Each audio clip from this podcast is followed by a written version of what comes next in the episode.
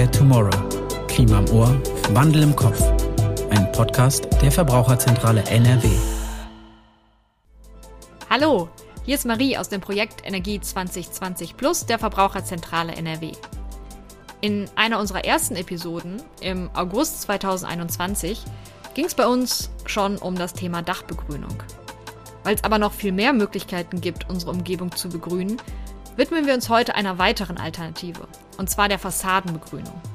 Bei uns erfahrt ihr, welche Vorteile eine Fassadenbegrünung hat, was ihr bei der Planung beachten solltet und auch wie aufwendig Pflege und Wartung des Ganzen sind. Hört rein!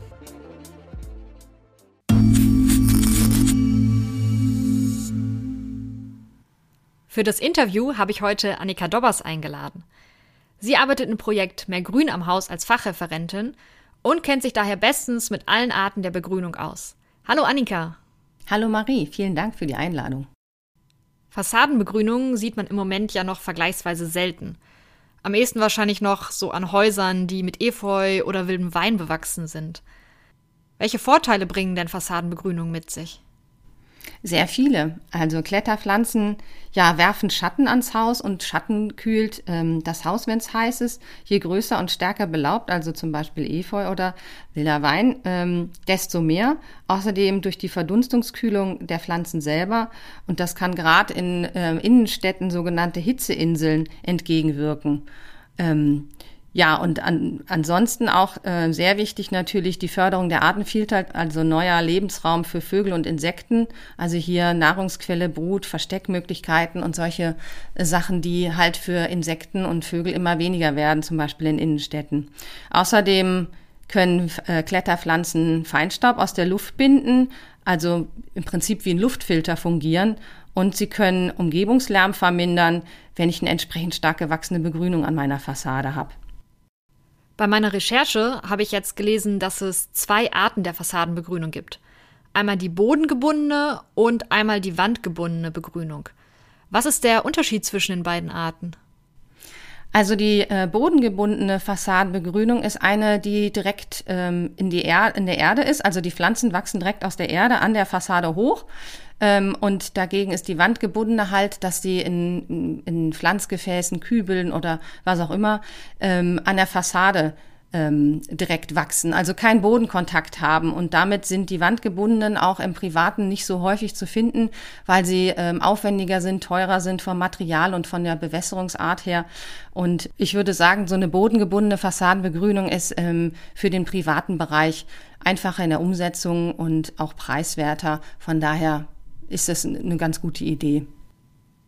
Die bekanntesten Pflanzen für die Fassadenbegrünung sind ja, wie ich schon gesagt habe, wahrscheinlich Efeu oder wilder Wein. Beiden Pflanzen wird ja nachgesagt, dass sie mit ihren Trieben eventuell der Fassade schädigen können. Stimmt das?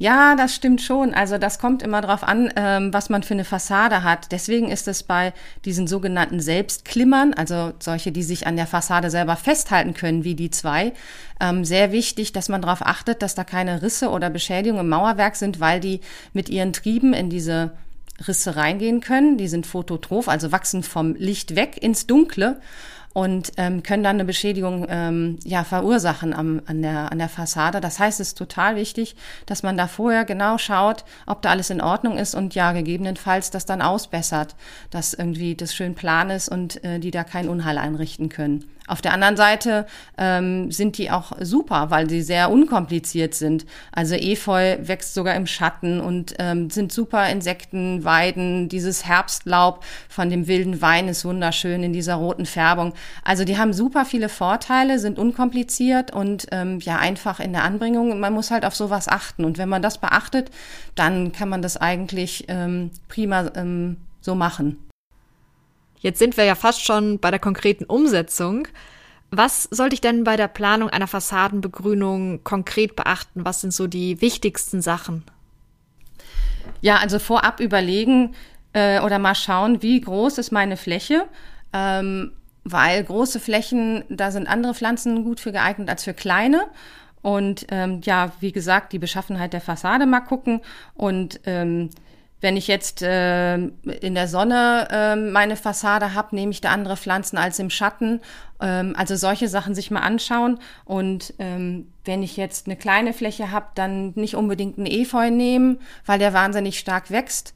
Und dann muss man da ewig zurückschneiden. Also wenn man sagt, ist mir egal, ich will den trotzdem okay. Aber das sind so Sachen, solche Sachen sollte man sich vorher mal anschauen. Und was ist so mit rechtlichen Bestimmungen? Welche Vorschriften gibt es da? Ja, Baugenehmigung braucht es normalerweise nicht. Ausnahmen, wie immer, ne, äh, können sein, wenn es sich um Baudenkmäler handelt oder bei Begrünungen an Hochhäusern, also über 22 Meter. Also das heißt dann nicht beim klassischen Einfamilienhaus, so wie wir das hier wahrscheinlich eher haben. Das hört sich wunderbar einfach an. Wie viel Pflege bedarf denn so eine Fassadenbegrünung? Ist das genauso simpel? Ähm, ja, es kommt ein bisschen drauf an, was man hier pflanzt. Also äh, man sagt normalerweise zwei bis dreimal äh, pro Jahr äh, einen Pflegeschnitt und dann halt schauen, dass sie nicht irgendwo reinwachsen, ne? Fenster, Dachbereich, Regenrinnen und solche Sachen. Ähm, und je nachdem vielleicht auch mal die Dicke vom Bewuchs anschauen, dass es da nicht zu schwer wird oder zu viele Windangriffsfläche bietet. Das könnte beim Efeu passieren, der nämlich nach ein paar Jahren auch ein bisschen dicker wird. Ähm, genau, solche Sachen im Auge behalten und dann, ja, wir sagen immer, bedarfsgerecht gießen, also nicht einfach irgendwie jeden Tag Wasser drauf kippen, sondern gucken, ne, dass man da auch ein bisschen Wasser spart, wenn es geht. Ähm, genau, solche Sachen wären sicher ganz gut. Was natürlich auch immer interessant ist, sind die Kosten. Kannst du uns eine ungefähre Einschätzung geben, was da auf mich zukommt, wenn ich meine Fassade begrünen möchte? Also das ist total individuell. Also wenn ich jetzt nur bei den bodengebundenen ähm, bleibe, ähm, selbst da muss ich dann gucken, ähm, brauche ich ein Gerüst für eine Gerüstkletterpflanze oder nicht? Ähm, und ähm, ja, nehme ich jetzt irgendwie Samen oder ähm, pflanze ich verschiedene Pflanzen auf eine große Fläche? Also das muss man so ein bisschen abwägen. Und wenn ich jetzt hier zum Beispiel diesen eben angesprochenen Efeu nehmen würde, der selber hochklettert und kein Gerüst nochmal extra braucht, ist das ähm, wahrscheinlich kostengünstiger, als wenn ich jetzt ein großes Gerüst an der Riesenfassade bauen muss, weil ich ähm, hier eine Pflanze habe, die das benötigt. Oft gibt's für solche Sachen ja auch Fördermittel. Was kann ich denn für die Fassadenbegrünung vielleicht beantragen? Ja, also Fördermöglichkeiten gibt es zum Beispiel auf äh, kommunaler Ebene, auf Landesebene über die NRW-Bank und auf Bundesebene. Ja, und das hier im Einzelnen jetzt für jeden passend aufzudröseln, das wird jetzt zu lange dauern, aber man kann das sehr gut bei uns auf der Internetseite nachlesen und die Seite heißt ähm, mehrgrünamhaus.de. Jetzt ist es ja so, dass nicht alle Leute ein eigenes Haus haben und einfach ihre Fassade begrünen können. Was sollten denn Mieterinnen und Mieter beachten, die nur eine kleine Fläche klimafreundlich gestalten wollen, zum Beispiel ihren Balkon? Also für einen Balkon kann man, auch gerade wenn man Mieter ist und das erstmal, vielleicht auch erstmal ausprobieren will, ob so eine Fassadenbegrünung was für einen ist, sich was Einjähriges raussuchen. Also zum Beispiel eben die angesprochene Feuerbohne. Die ähm, ist, die brauchen Gerüst zum Klettern, aber ansonsten sind das Samen, die man in die Erde steckt und dann wächst die relativ flott. Die hat super schöne rote Blüten und im Herbst kann man dann Bohnen ernten. Also das ist natürlich super, wenn man auf dem Balkon sitzt und dann auch noch ernten kann. Also da gibt's zum Beispiel Minigurken oder verschiedene Kürbissorten. Also sowas kann man natürlich am Balkon schön machen, weil man dann auch direkt vielleicht ernten kann, wenn man mag. Ähm, genau, und das vielleicht dann so auch mal ausprobieren. Dann vielen, vielen Dank, Annika, für deine ganzen Tipps. Wer jetzt seine Fassade begrünen möchte, findet alle Infos auch nochmal auf der Seite www.mehrgrünamhaus.de. Dort gibt's Ideen für, auch für andere Begrünungsmöglichkeiten, zum Beispiel für die Terrasse, für den Balkon oder auch für wasserdurchlässige Wege. Und ihr könnt euch da Pflanzlisten runterladen, die euch zeigen, welche Pflanzen sich für euer Projekt am besten eignen. Schaut einfach mal rein. Grün hinter den Ohren. Mehr Pflanzen rund ums Haus fördern die Artenvielfalt. Das ist großartig. Doch Insekten, Fliegen und andere Krabbeltiere sind im Haus selber ja meistens nicht so gern gesehen. Meine Kollegin Jana hat deshalb mal recherchiert. Kommen durch die Begrünung am Haus mehr Tiere in die Wohnung? Also erstmal vorweg, ich kann schon mal beruhigen. Das große Krabbeln wird jetzt nicht live bei euch zu Hause stattfinden. Auf jeden Fall wird durch die Fassadenbegrünung zwar der Lebensraum für Insekten geschaffen, gleichzeitig aber auch für dessen Fressfeinde, wie zum Beispiel Vögel. Der natürliche Kreislauf regelt da in den meisten Fällen und sorgt dafür, dass es nicht zu einer Über Überpopulation kommt. Sehr gut, dann kann ich ja entspannt weiter meine Fenster offen lassen. Und wenn du auf Nummer sicher gehen möchtest, kannst du auch selbst entsprechend mit Hausmitteln vorsorgen. Besonders effektiv sind da Gerüche, um die ungebetenen Besucher draußen zu halten. Lavendel, Zitrus, Nelken und Pfefferminz haben sich da bewährt. Aber auch Basilikum, Tomaten und Knoblauch zählen zu den Pflanzen, die abwehrende Duftstoffe ausdünsten. Interessant. Aber nun ist es ja jetzt nicht unbedingt jedermanns Duftnote, so viele Pflanzen zu haben. Ja, das stimmt wohl. Wenn man seine Wohnung nicht in eine Duftoase verwandeln möchte, dann sind nach wie vor Insektengitter ein wahres Wunderwerk, um den Kleinvieh den Zutritt zu verwehren. Die gibt es in allen möglichen Variationen, einfach zu erhalten und können auch eine Dachgeschosswohnung insektensicher machen. Effizient gedacht.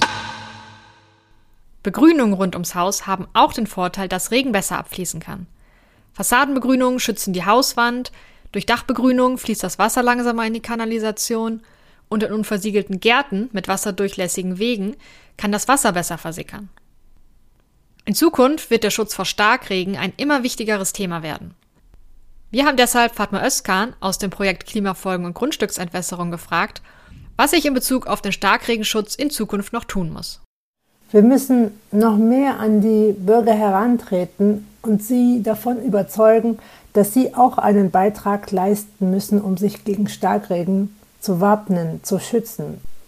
Sie müssen bereit sein, Maßnahmen an ihrem Gebäude durchzuführen, Starkregenschutz zu installieren, diesen zu warten. Oder Sie müssen auch nochmal schauen, dass Ihr Grundstück, wie es ist, wo es gelegen ist, auch vor Starkregengefahren und Wasseransammlungen geschützt ist, indem Sie zum Beispiel Entsiedlungsmaßnahmen im Vorgarten oder irgendwelche Retentionsmaßnahmen im Vorgarten schaffen. Genauso verhält es sich natürlich mit der Begrünung von Dächern oder Garagen. Unter die Lupe genommen. Fassaden können nicht nur begrünt werden, sondern stattdessen auch zur klimafreundlichen Energiegewinnung genutzt werden. Im Moment wird daran geforscht, eine Bioenergiefassade zu entwickeln, die mit Hilfe von Algen den Wärmebedarf eines Gebäudes deckt. Amelie, wie kann ich mir das vorstellen? Also die Bioenergiefassade ist ein in sich abgeschlossenes, mit Wasser gefülltes solarthermisches System. Und dem Kreislauf können CO2 und Nährstoffe für die Algen hinzugefügt werden und man kann die Mikroalgen dann ernten. Über einen Wärmetauscher gewinnt das Gebäude Wärmeenergie für die Dusche oder die Heizung. Und zusätzlich dienen die Algen als Sonnen- oder Schallschutz. Das klingt abgefahren, aber ziemlich innovativ. Lässt sich der Bedarf an Wärme denn mit solchen Algen decken? Also die Entwicklerinnen sagen, dass die Sonneneinstrahlung zu 38 Prozent in Wärme umgewandelt wird. Das ist fast so viel wie bei herkömmlichen solarthermischen Systemen. Und sie betonen, dass die Technik durch die aufsteigenden Gasblasen sinnlich erlebbar ist, was den Wohlfühlfaktor im Haus steigert. Wie weit ist die Forschung denn im Moment? Ja, bisher ist die Bioenergiefassade noch nicht ausgereift, aber es sind gute Ansätze vorhanden. Kritikpunkte sind zum Beispiel, dass die Anlage noch nicht wirtschaftlich ist und auch nicht in die vorherrschende Bauästhetik passt. Und auch die Fertigungstechnik ist noch ausbaufähig. Okay, das heißt, Energie gewinnen können wir mit den Fassaden noch nicht. Nee, genau, also das ist noch ein bisschen Zukunftsmusik.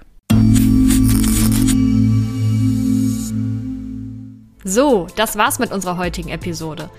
Wir freuen uns, wenn ihr nächstes Mal wieder mit dabei seid. Im August geht's bei uns um das Thema Energiesparhäuser. Wir wünschen euch eine schöne Sommerzeit. Bis dann. In the Air Tomorrow.